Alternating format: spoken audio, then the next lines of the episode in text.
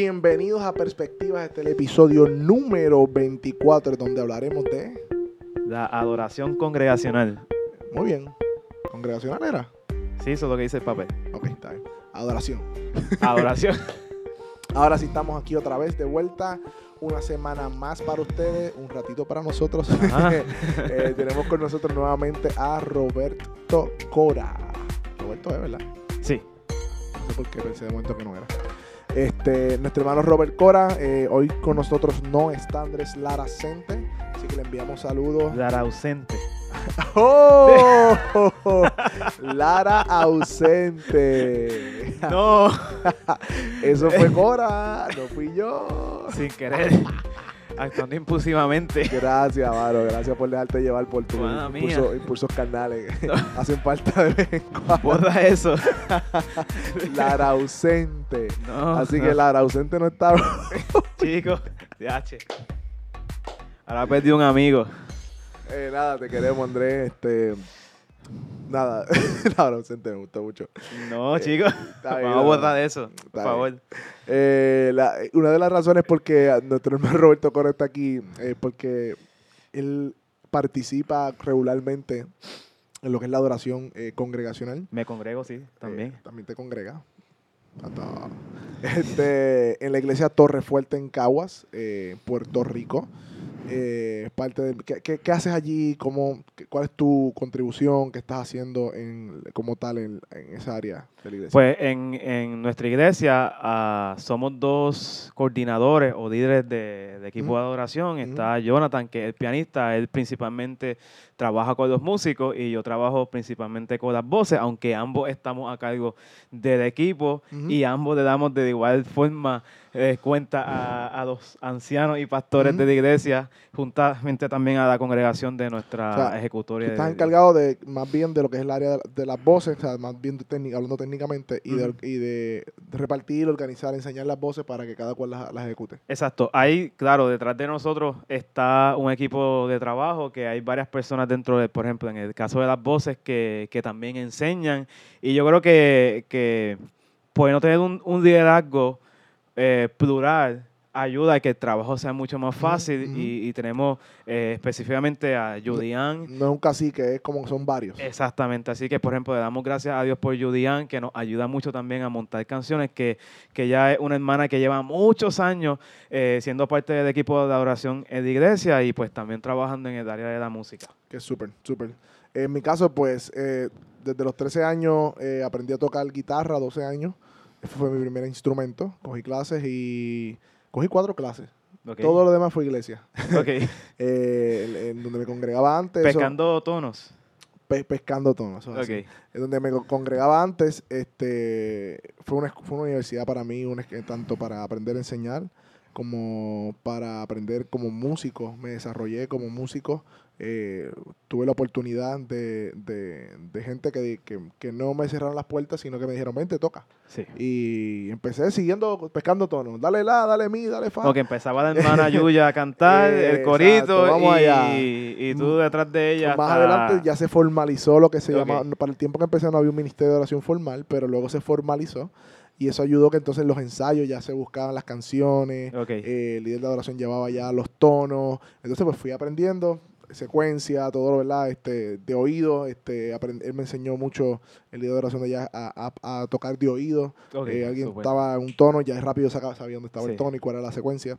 Eh, además de eso, pues yo en mi parte no me encargaba de la pose, pero me encargaba de los músicos. Ok, súper. Este, pero sí, ahora donde estoy, en la Iglesia Bíblica Metro, con nuestro pastor Andrés Lara Cuente, pues estoy también trabajando con, con el Ministerio de Adoración, eh, o, o más bien el, el grupo de alabanza, eh, en lo que es la organización, la selección de canciones eh, intencionales, eso Sí. ya vamos a hablar de eso, porque somos intencionales con las canciones que cogemos, eh, en comunicación con el pastor, eh, con el sermón del día, Ujú. este, el los arreglos eh, y dirigir más o menos los ensayos para que todo corra y podamos entonces ens- tocar el domingo, ¿verdad? Y, y- y ser, no, no, no llevar la adoración, sino ser un canal o ser un facilitadores o... por de pasa que da- eh, para- queremos ir, por ¿cómo, ejemplo... cómo- cómo lo ves por ahí? ¿Cómo, Sí. cómo- ¿Cuál es la tarea, rol? Yo creo que no está tanto en las notas eso, Sí. pero de los músicos y los adoradores, porque a veces parece ser que, por- ¿verdad? Se ven muchas iglesias que parece más un concierto en donde eh, lo- los que están al frente son los que están brillando sí. y, y- y todo el mundo pues lo está mirando Como si a fuera un karaoke, algo así. y todo el mundo está mirándolos a ellos como wow mira qué lindo canta y el baterista ra, ra, y el guitarrista, ¿Cómo, cómo, cómo? ra, no va a ser ese vacilón, no. El punto es, el que sabe, que sabe. Este, pero a veces parece más un concierto de artista Sí. que, que, que, que una iglesia en que nos está cantando Dios. ¿Qué, qué, qué, tú, qué tú puedes decir eso? Poniéndome técnico. Ahí va. Me gusta ponerme técnico. Porque es que es importante ser preciso. Primero, nuestro líder de adoración en cada iglesia es el pastor. Muy bien. Y la El adoración pastor de la iglesia. es correcto. Él es, él viene siendo el líder de adoración en esa, con- esa congregación. Y luego de ahí, nosotros tenemos que entender que todo lo que sucede en la reunión Es eclesiástica es adoración, no solamente los 30 minutos. En mi iglesia, pues, somos son 30 minutos si nos portamos bien. Este, corta, corta. Exacto, 30 minutos. Y no, es todo, todo lo que se hace desde la oración inicial, desde los cánticos que se levantan, la predicación. la predicación, la lectura bíblica, la adoración. comunión, eh, la santa cena, todo lo que sucede es adoración. Y entonces todos nosotros, todos los creyentes son adoradores, porque, por ejemplo, cuando Pablo habla a los romanos en Romanos 1, en Romanos 12, 1, Ujú. él de- habla de que presenten sus vidas como sacrificio Vivo. vivo, santo y agradable delante de Dios, que ese es nuestro culto racional. Él no está hablando por ningún lado de música. Así que pues no podemos decir que la adoración Es música. es música. Correcto. ¿Y qué es adoración entonces? Ya, bueno, ya que me llevaste ahí, no me, dejes- no me ahí. ¿Qué es adoración? Bueno, adoración yo lo quisiera definir como la respuesta hacia lo que Dios es y lo que Dios ha hecho. Muy bien. Y muchas veces nosotros hablamos sobre lo que Dios ha hecho, pero eh, cuando estaba pensando para prepararme, Cuidado con el micrófono. sí, papito. que siempre, eso, no sé, ¿a ti te ha pasado? El cantacito, el cantacito. Exacto. Mide, mide bien la distancia, papá. Exacto, sí, uno como que se asusta. Y eso que canta. Ahí. Sí, sí, eso dicen. Eh, el punto es que cuando estaba preparándome, estaba pensando en la visión que tiene Isaías. Los ángeles fueron simplemente creados por Dios y puestos delante de Dios Para ser servidores. para ser servidores, pero Dios no redimió a esos ángeles. Así que esos ángeles no pueden cantar desde la perspectiva que nosotros cantamos de que yo era un pecador y tú me amaste sin que yo me lo mereciera y por eso yo respondo. Pero ellos están adorando a Dios por quien Él es. Por lo que eres. Porque Él es santo. Y eso es lo que dicen, santo, santo, santo el Señor. Y, y entonces nosotros adoramos a Dios por la revelación que hemos obtenido de su palabra sobre su carácter, pero también de los hechos que Él ha hecho por nosotros. Ujú. Así que la adoración no es algo que surge, porque mucha gente piensa que la adoración es algo que surge de ellos para Dios. Como que inicia en mi corazón y es para Dios. Exacto. Pero no, la adoración es una respuesta Sí. de algo que yo he recibido de Sí. Dios. Y eso cambia todo porque la profundidad de mi conocimiento de Dios va entonces a regular la profundidad de mi adoración. Sí, sí. Porque Po- mientras más conozco a Dios, más puedo adorarle tanto con, con exactitud o conforme a su carácter. sí. Así que el conocimiento, el entendimiento de los atributos de quién es Dios y su obra son esenciales para nosotros poder responder en adoración a Él. sí. Este, En torno a eso, quería recomendarle rápidamente dos libros. Ya, tan temprano. eso es lo. Temprano, quiero recomendar la Biblia. Para el que nunca la ha leído o el que casi nunca la lee, la Biblia Los salmos también. es, es, es la revelación perfecta de Dios. Así que si yo tengo una revelación de Dios, yo puedo adorarlo a Él con profundidad, pero es, es eh, inerrante, una revelación inerrante de Dios. Ahora, eh, yo te podría decir que una cosa que me ayudó también a mí a profundizar en, en la adoración, en poder adorar a Dios con muchísimo más profundidad, es teología, y específicamente teología sistemática. Si, si puedes eh, tomar algún curso, de algún libro, obviamente que sea desde una perspectiva bíblica, sobre teología, se supone que eso redunda en que tú entiendas con mayor profundidad quién es Dios, Él ha hecho por ti y sus atributos. Y eso se supone que nos lleva a nosotros en un asombro reverente ante Él. Si tú estudias teología y no te lleva una adoración, no entendiste la teología. Hay un problema. hay un problema. Hay una, hay- si, si tú has estudiado, tienes bachillerato, maestría doctorado, lo que sea, en teología, o has conocido, has leído 20 mil libros, pero eso no te lleva a adorar a Dios, Sí. no has entendido lo que estás leyendo. Porque toda teología nos lleva a una doxología, que no es otra cosa, Es correcto. que es la adoración. Un ejemplo de eso es Romanos 9. Después que Pablo habla de, de cómo Dios escoge porque, y que tiene misericordia de quien Él tiene misericordia, Romanos 9 al final. Él rompe. Oh, profundidad de las riquezas. ¿Quién entendió la mente Exacto. del Señor? ¿O quién ha sido su consejero? Exacto. ¿O quién le dio primero para que le fuese recompensado? Pablo estaba Eh, eh, hablando verdad. Una respuesta Sí. abrumadora del, del, del cómo Dios hace. Eh, el conocimiento que la- te lleva a la adoración. Exacto, no, no está fundamentado en, en una emoción, sino que está fundamentado en una verdad. Así que yo tengo que llenar mi mente de la verdad de Dios para poder adorarlo como él, él le corresponde. Y entonces, por naturaleza, algo bien importante, todos somos adoradores. Todos. Tanto el creyente como el no creyente. Sí.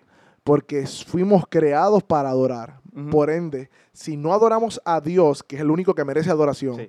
y el único que es es lógico que le demos adoración, vamos a adorar cualquier otra cosa. Sí, Vamos a adorar la creación, vamos a adorar el dinero como parte de la creación, ¿verdad? Vamos a adorar las posesiones a materiales. nosotros mismos. Nos vamos a adorar a nosotros mismos, pues yo creo que ahí está, porque si adoramos, a- no adoramos a Dios, nos adoramos a nosotros mismos y nos adoramos a nosotros mismos teniendo ídolos para nosotros mismos, como el dinero, otras personas, relaciones, posiciones, eh, fama, lo que sea. Sí. Siempre vamos a estar detrás de algo. Somos adoradores por naturaleza, consciente o inconscientemente. Correcto. Y en ese sentido, pero hablando bíblicamente, ¿quiénes verdaderamente pueden adorar a Dios? ¿Quiénes son los- aquellos que pueden realmente expresar adoración a Dios? Solamente nosotros podemos adorar a Dios a través de Cristo y por medio del Espíritu Santo. Muy bien, yo creo que ahí, ahí está el punto. Sí. Cristo Jesús o Jesucristo es clave para que haya verdadera oración. Sí. ¿Por qué? Bueno, porque, por ejemplo, siguiendo el mismo patrón de, de lo que nosotros vemos en el Antiguo Testamento y tanto en el Nuevo, eh, en el Antiguo Testamento Dios dice, ustedes van a adorar en el lugar donde yo ponga mi nombre y específicamente era a través de unas reglas o de una forma en la que Dios había establecido. Ya en el Nuevo Testamento, cuando nosotros vemos a Cristo encarnado, sabemos que nosotros podemos adorar solamente a Dios a través de Cristo. Así que, ¿quién puede adorar a Dios? Pues es alguien que haya sido li- limpio, lavado por la sangre de Cristo, porque si no, las demás cosas que van a estar haciendo van a ser simplemente expresiones religiosas que no van a agradar a Dios. Yo solamente puedo ser acepto delante de Dios a través de ser limpio. Eh, Isaías 1 nos, nos muestra esta imagen bien, bien fuerte, que Dios dice, ustedes pueblo están haciéndome estas fiestas, están haciendo estos sacrificios, están, pero me molesta, no me gusta, no me agrada. ¿Por qué? Porque sus manos están llenas de sangre, están todos ustedes siendo vidas delante de mí. Dios les dice, vengan a mí y yo los voy a limpiar y estemos a cuenta. Así que yo tengo que entrar en una relación correcta con Dios para poder entonces adorarlo de una forma que a él le agrade. Y hay una parte del libro, que vamos, uno de los libros que vamos a recomendar, que es Nuestra Adoración Importa de Bob Coughlin, que me marcó mucho cuando la leí. Dice que bíblicamente hablando, ningún líder de adoración, pastor, banda, canción nos acercará a Dios. Gritar, profetizar, o danzar no nos puede llevar a la presencia de Dios. La adoración en sí misma no puede guiarnos a la presencia de Dios. Solamente Jesucristo puede llevarnos a la presencia de Dios y lo ha hecho a través de un solo sacrificio que nunca será repetido. Pero te tengo una pregunta. Dime. Pero, ¿y la adoración no era como que algo que uno hace al principio de la reunión, del culto, como que para crear ambiente? Para prepararlo para, la que- para pre- exacto, como que para entrar en ambiente y qué sé yo qué rayo, y que la gente y, y- y lo profético se mueva, o algo así. Explícame. Ah, eh, ah, ah, me pegué también. Este, como vimos aquí, la adoración, si, si tú quitas a. Cristo, si tú quitas a Jesús, no hay adoración. Porque adoramos a Dios y nuestra adoración aceptada delante de Dios, no por algo que nosotros hagamos en el culto, sino por lo que ya Cristo ha hecho. Ajá. Por eso la adoración debe ser cristocéntrica. Correcto. Y por eso nosotros como creyentes debemos evaluar, yo creo que es una de las partes que vamos a hablar ahora, lo que nosotros cantamos como congregación Claro. o hacemos en nuestra vida apuntando entonces cómo esto me apunta a la obra redentora de Cristo. Porque si de la única manera en que yo puedo estar en la presencia de Dios es por la obra redentora de Cristo, Él es el medio, Él es el camino, Él es todo, Él es el comienzo, el autor de la vida, el, el consumador de la obra. Si Jesús es el centro de toda la revelación bíblica, ¿qué hacemos cantando de otra cosa que no sea de Él y su evangelio? No sé. O sea, no debemos cantar de otra cosa. Ese, ese es el punto, porque eh, eh, estaba pensando, por ejemplo, el Salmo 1. Nos dice a nosotros de este hombre que medita en la ley de Jehová de día y de noche. Ajá. Y, y si Dios a mí me ha dicho que yo coja sus palabras y las ponga en mi corazón, y por ejemplo, Proverbios nos habla eh, co- constantemente de que las escribamos, ¿verdad? Pues sabemos que, que esa debe ser la forma en la que yo haga lo que yo haga con esto. Sin embargo, es probado que cuando, no, no sé si cuando tú estabas en la escuela, Ajá. estabas en las tablas de multiplicar, eh, tenía el CD de burbujita o de rap de las tablas de multiplicar, pues la gente, yo no, porque en mi casa no se escuchaba rap ni nada de esas cosas, pero el, el punto es que este, esos ritmos le ayudan a los niños a aprenderse las tablas de multiplicar. Ajá. Y si yo cojo la palabra de Dios y los hechos de Dios y los pongo en música, se me puede hacer mucho más fácil yo aprenderme esas verdades y poder reflexionar en ellas mientras las canto. Pero hoy día, hay- si escuchamos las canciones que se dicen ser cristianas, Ajá. que no sé, la palabra cristiana se supone que defina que sean cristocéntricas y que nos lleven a Cristo, se trata más de mí que de Él y su obra. Sí, o se tratan más de o, la De unción de una experiencia. de una experiencia que de Dios mismo y su obra. Al final de la canción, o, o final no, o- cuando tú escuchas la canción desde comienzo a fin, se trata de mi experiencia, cómo yo me siento, Dios dame para yo sentirme, o tiene que ver conmigo. Sí. de mi beneficio, de lo que yo necesito, de lo que Dios debe hacer, o de lo que yo creo, o de lo que Dios ha hecho por mí, eh, siempre trata de, de- de- de mí. Y ese es un problema, yo digo, que, que tenemos, porque nosotros como creyentes y cristianos debemos apuntar entonces a Cristo, aún en las canciones Sí. que cantamos, porque lo que estamos, y esto es una cosa, las canciones es teología cantada Sí. cuando nosotros cantamos en la iglesia, le estamos enseñando a la congregación, ¿verdad? Este, aquellos que son responsables de dirigir el ministerio de adoración o el grupo de adoración alabanza, con nuestras canciones le estamos enseñando teología. Sí.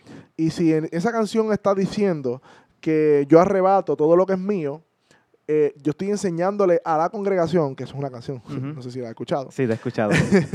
eh, yo le estoy enseñando a esa congregación que yo tengo poder en mí mismo, Sí. que hay algo que me pertenece y que yo lo arrebato porque Dios me dio el poder a mí para hacerlo Sí. y yo soy el que tengo la autoridad Sí. y entonces le estoy enseñando eso a la gente. Sí. Y, y- y lo que hacemos es, cuando hacemos eso, disminuir la gloria de Dios. Sí.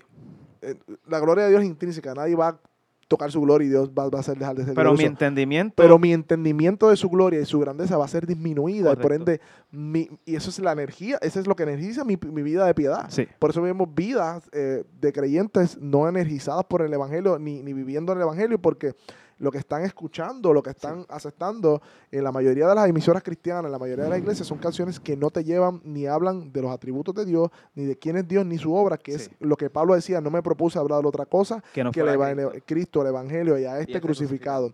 Por alguna razón lo hace.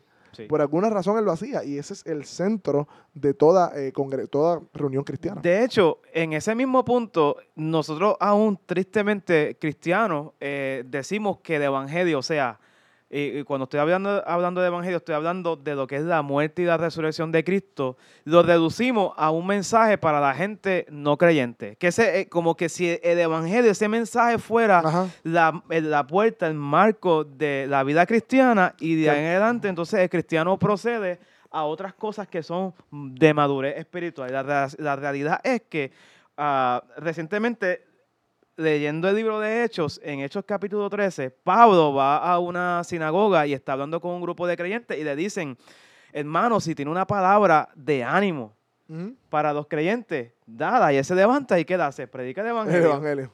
Y él cuando está hablando a los tesalonicenses, ¿qué Cómo hace? se va el Evangelio se va expandiendo. y Le- les predica el evangelio. Los filipenses les predica el evangelio. Corintios podamos, Anyways, lo que pase con los corintios, porque los corintios fueron bien tremendos, les predica el evangelio, los éfesos, el evangelio. So, ese debe ser nuestro mensaje, ese debe ser lo que nosotros estamos constantemente No hacer eso es decir Dios, porque la Biblia es la revelación de Dios. Ajá. La revelación de Dios. Es decir, Dios, yo creo que tengo una mejor idea que tú.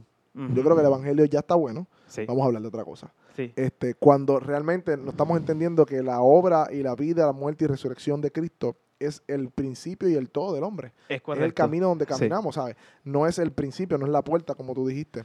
Este, Ahora, si yo voy a Apocalipsis, que ahí estamos viendo los tiempos finales, ¿de qué se canta en el cielo?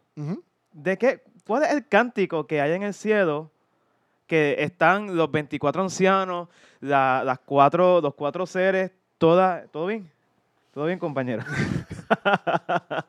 Acosté tarde ayer. ah, ok. Pero fui diligente y llegué a mi casa, porque estoy en mi casa. Ah, ok, claro. O te acostaste temprano.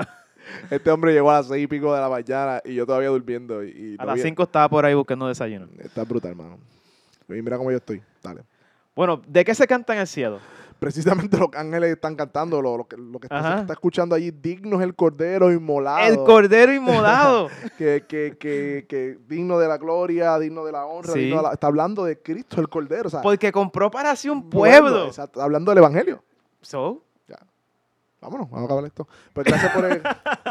el punto es que, que lamentablemente, y, y- y verdad, bien lamentable, que el- el- lo que se dice es el música cristiana, honestamente, yo, yo creo que es más dañina que la música en mundo entero. Pero, en verdad, no nos lleva necesariamente, o sea, no nos lleva directamente mira, a pensar en la palabra. no entienden que están tocando, disminuyendo, atentando contra el carácter de Dios. Y eso es algo urgente. Sí. Eso es algo que, que Dios no va a tomar eh, liviano. No. ¿Sabes? Tú a cantar de uno de, de Dios y dar un- eso, eso es crear un ídolo. Sí. Porque si tú no hablas de Dios como Dios es revelado en la Biblia, estás revelando de otro Dios. Sí. Por ende, estás creando ídolos que las personas eh, están adorando por medio de canciones cristianas. Porque Dios, eh, porque Dios está siendo mal, mal, mal, mal enseñado, expuesto. Por ende, la gente está creyendo en un Dios que no es el Dios de la Biblia. Por ende, es otro. Dios. Es idolatría. O sea, que en muchas canciones cristianas lo que estamos llevando a la gente es idolatría. Y quiero tocar, Cristianas, entre paréntesis. quiero tocar varios puntos. Uno de ellos es que no es que tú formaste una carreta y tú le dices a Dios, montate en mi carreta que nos vamos por ahí. Lo que quiero decir es que en ocasiones las canciones o el enfoque de algunos hermanos eh, es que ellos tienen una idea de lo que ellos quieren en su vida, tienen un plan, tienen unas peticiones y, por ejemplo, yo arrebato, arrebato todo lo que es mío, mi familia, pues, o sea, porque estoy que partiendo de que... pero pégate. Ok. Eh, eh, estamos hablando de que es mi plan, Señor. Y, y lo que yo quiero, tú lo vas a hacer. Y es Mo- como, Móntate en el tren conmigo. montate en el tren conmigo. Y no, yo me tengo que montar en el tren de Dios. Ajá. Yo tengo que entonces entrar a lo que Dios ha hecho y yo entrar ahí. No mis propósitos, sino yo ir a los propósitos de Él. El, el otro punto es que quizás hay- hayan hermanos que estén eh, escuchando este y viendo este podcast y están pensando en que, pero es que esta canción es cristiana porque es que menciona a Jesús o menciona a Dios. Pero mira, hermano, si, y, y honestamente, si hoy tú estás escuchando eso y, y, y piensas eso, quizá y con toda humildad, haga falta que una mayor exposición a la palabra y, y un acercamiento honesto y verdadero y bíblico a la palabra de Dios. Porque no es posible que yo cante de Dios sin Dios, sin cantar específicamente de aquellas cosas que ya han sido reveladas acá. Y honestamente vamos a tener que tomar un acercamiento, ver las letras de esas canciones y decir, mira, esta canción está hablando de la cruz, está Sin la mu- hablando de Dios precisamente. Léela sin la música, porque la música tiende a tocar nuestras emociones. Claro. Y, y la música es poderosa, porque la música Sí. pasa al intelecto y nos toca las emociones. Sí. Y muchas veces pues estamos cantando y como sentimos algo, como una respuesta a la música, Sí, pensamos que porque sentimos eso, eso es algo de Dios. sí. Este, mira, a mí se me paran los pelos hasta con música que no... O que la o sea, canción es bonita. Y canción es bonita. Y entonces muchas Sí. veces le ponen el pad de fondo, eh, Pat Hilson, como yo digo. Exacto. Uh, entonces ese es el pad del cielo. La Yo creo que cuando llegue al cielo vas, van a poner ese pad. Va a un, un Sí. pianista con un, un Workstation Yamaha. Porque es un pad celestial. sí. Entonces empiezan a decir 20 disparates. Ángeles están aquí cantando y, y que dicen ven y yo no sé qué rayo. eh, y, y tú dices, pero espérate, espérate. la- el pad está bonito, el arreglo está bonito. Saca la música, lee la letra y dime cómo eso apunta a la gloria de Dios, dime cómo eso habla de tú, o sea, dime, porque eh, para que haya evangelio, tú tienes que estar en problemas.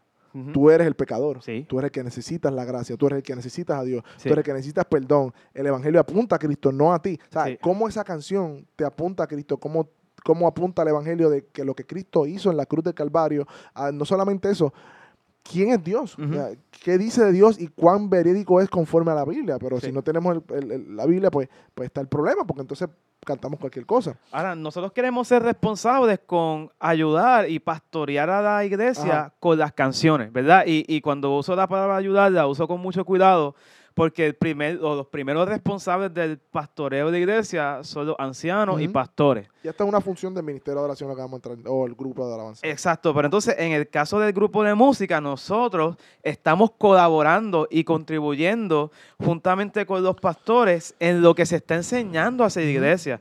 Eh, eh, en la iglesia de la que yo asisto, Torre Fuerte, Pastor Richard y los ancianos, hace unos años habíamos comenzado como iglesia un tra- una transición doctrinal bien grande, Ujú. de ir de, de una iglesia bien carismática, desordenada, ahora a, a ser una iglesia esencialmente reformada y bíblica.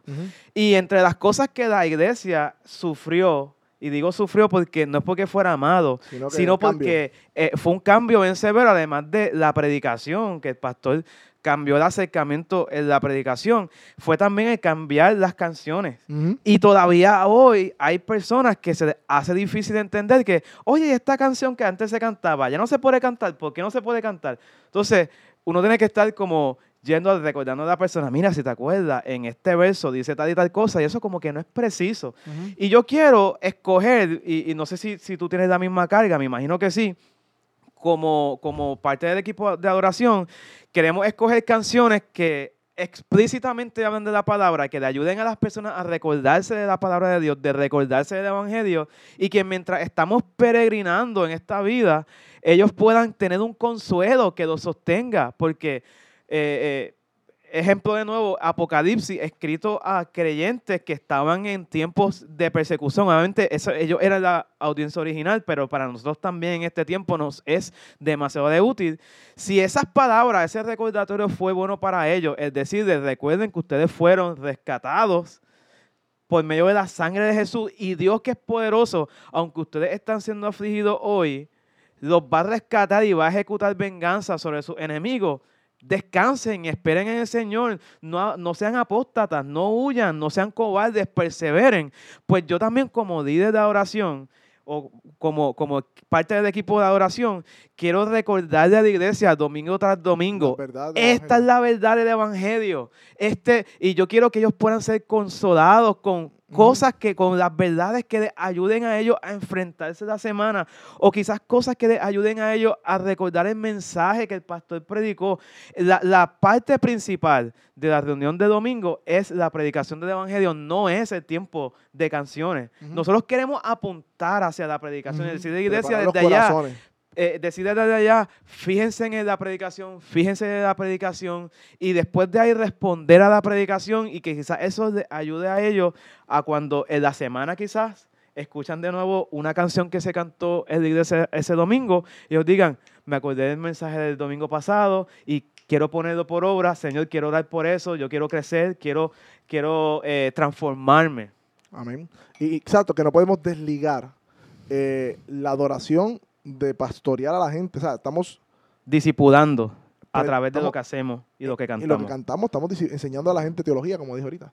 Y la gente necesita recordar las verdades del Evangelio. Sí. Necesita recordar de la fidelidad de Dios. Necesita recordar de lo que sus pecados han sido pagados, porque puede ser que lleguen con sentidos de Sí. culpa, porque el Evangelio tenemos que predicándolo todos los días. Sí. Necesita recordar que Dios es suficiente, porque nosotros salimos de muchas veces de la congregación y el mundo te dice, Dios no es suficiente. Busca satisfacción aquí, busca y cuando vamos a la iglesia y nos congregamos y vemos otros hermanos que están, eh, ¿verdad? Igual que nosotros luchando y cantando ese Dios y diciendo, tú eres suficiente para mí, eso, es- eso hace en nuestro corazón, es un clic. Sí. Y como, espérate, Señor, yo me estoy olvidando de que tú eres suficiente y estoy buscando gozo y deleite en otras cosas. Sí. Ah, la adoración, el tiempo de adoración debe apuntar a que Cristo es suficiente. El tiempo de Cristo música. Ah, tiempo de música la adoración, está bien. Porque la adoración es todo. Ajá. Mr. Techniquín. yo creo también que un punto importante eh, es que yo escuché esto una vez en, una- en las redes sociales. eh, de un. Lo, lo dijo un teólogo. No- los creyentes no dicen mentiras. Las cantan. Van a Dios a los domingos y se las cantan. Yo me quedé, wow. La realidad es que a veces hay mucha discrepancia entre lo que cantamos y lo que vivimos. Sí. Hay una diferencia. Hay una, hay una canción este, que dice, quebranta mi corazón, quebranta mi vida, te entrego mi voluntad a ti, todo lo que soy, Señor, todo cuanto tengo es tuyo, yo quiero menguar para que crezcas tú, que lo decía Juan Bautista. Eh, yo decía, Ah, ya me acuerdo de esa canción. De Gadiel Espinosa. Eh, qué linda esa canción. Y se cantaba, yo recuerdo, al final de la predicación. Y, es, y yo, una tendido. y, y yo le dije, y le decía a mi esposa, qué lindo se escucha esa canción y que, como la cantamos, pero qué mentirosos somos. Sí. Nosotros no quebrantamos, o sea, nosotros no estamos dispuestos a que Dios nos quebrante. Nosotros no estamos dispuestos a entregarle nuestra voluntad a Él. Sí. O sea, a rendir todos nuestros planes. ¿Por qué? O sea, a- a- mu- y la, la verdad es que debemos, o sea, debemos analizar lo que estamos cantando, porque muchas veces con canciones pasamos someramente lo que estamos diciendo y como una canción, pues la cantamos ya y yo he visto incrédulos cantando Sí. canciones que, Sí. que hablan de, de- de- de adoración a Dios. Que, Sí. o sea, debemos estar conscientes de lo que estamos cantando. Porque si no nos tiramos el, nos tiramos el, el joven rico. Ajá. De como que, Señor, que yo, yo, que yo tengo que hacer para heredar la vida eterna. Ajá, tal, tal cosa. Ah, yo lo he hecho. Dona, dada todo lo que tiene a los pobres. Hablamos. eh, Chequeamos. es como cuando una persona, y, y yo creo que Dios está trabajando esto y, y debe trabajarlo no solamente en la oración, en la predicación, Sí, predica de algo que no está dispuesto a vivir. sí. Este, y antes de nosotros cantar o predicar, lo que hacer lo que hacemos, debemos estar conscientes de lo que estamos cantando para que esa brecha, no estoy diciendo que perfectamente todo lo que cantamos realmente lo vamos a vivir, porque muchas veces lo expresamos en forma de deseo, y Señor, que, que ese es nuestro deseo, Ujú. que eso queremos hacer.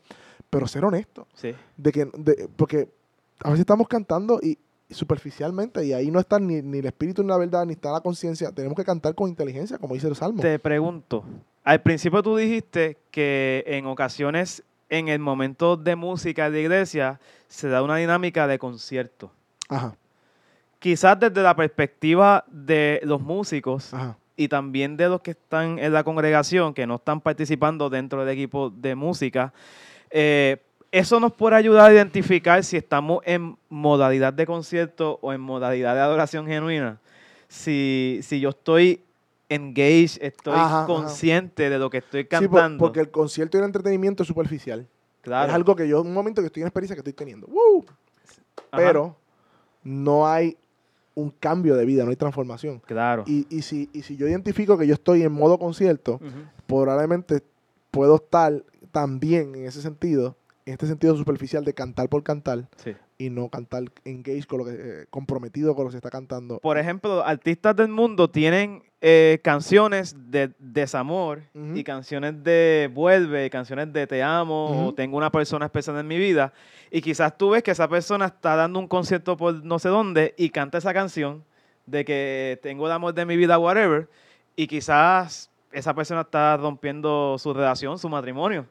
Y entonces uno ve una desconexión en que, ¿por qué esta persona está cantando una canción romántica cuando se está divorciando? Y entonces uno ve esa desconexión, pero cuando estamos en, sea, en, en el, en el reino no puede haber tal desconexión. Yo tengo que, que vivir lo que canto.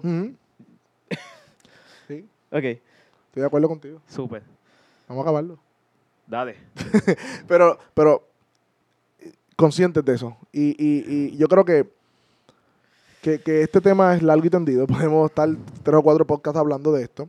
Antes de irnos, queremos recomendar algunos libros grandemente que nos ha ayudado, por lo menos a cada uno de nosotros, a, a quizás ponerle nombre y apellido a cosas que sabíamos, cosas, otras cosas que no sabíamos, a entender, eh, ya que la adoración se trata de Dios, Sí. no- no es un tema trivial. Sí. Y yo creo que todo creyente, no solamente los que, más los líderes de adoración, más los músicos, más los que ayudan a, a que la iglesia cante a Dios, ellos tienen más responsabilidad, pero todo creyente debe saber lo que es y entender lo que es la adoración a Dios. Hay dos libros de Bob Coughlin, uno se llama Nuestra adoración importa. Eh, por decirlo de alguna manera, Duro, duro. este libro es como trabaja con la estructura de qué se trata adoración, por qué adoramos, Que es Eh, un día de, de adoración. eh, que es un líder de adoración muy, muy, muy bueno. Y este trabaja, eh, verdaderos adoradores, un poco más ya con el corazón del adorador. eh, Durísimo. Y hone- honestamente son un antes y después en la vida de uno. Son una bendición que Dios ha pues, dotado a estos hombres para eso. Hay otro que yo estoy leyendo, lo recomiendo mucho, se llama Adoración Bíblica, que ya esto es hablando más un poco del principio regulativo, qué se debe hacer y qué no se debe hacer en la, en la iglesia y por qué. No simplemente porque, porque sí, sino porque bíblicamente, ¿qué es la adoración bíblica? Porque no debemos sujetar a la adoración bíblica. Este, que es otro tema. Y aunque sea obvio, también queremos recomendar la Biblia. De verdad que sí, esta es la forma en la que podemos vivir correctamente delante de Dios, poder conocerlo y poder agradarle a Él solamente a través de Cristo. Así que este es el episodio número 20. Cuatro. Ah, te acordaste esta vez, estás al día. Conéctate a Perspectiva a través de Spotify, SoundCloud, Apple Podcasts, Facebook, YouTube. Compártelo. Este, espero que sea, haya sido de edificación. Escríbenos este, y así nos mantenemos en comunicación siempre, Estamos gozando. gozando.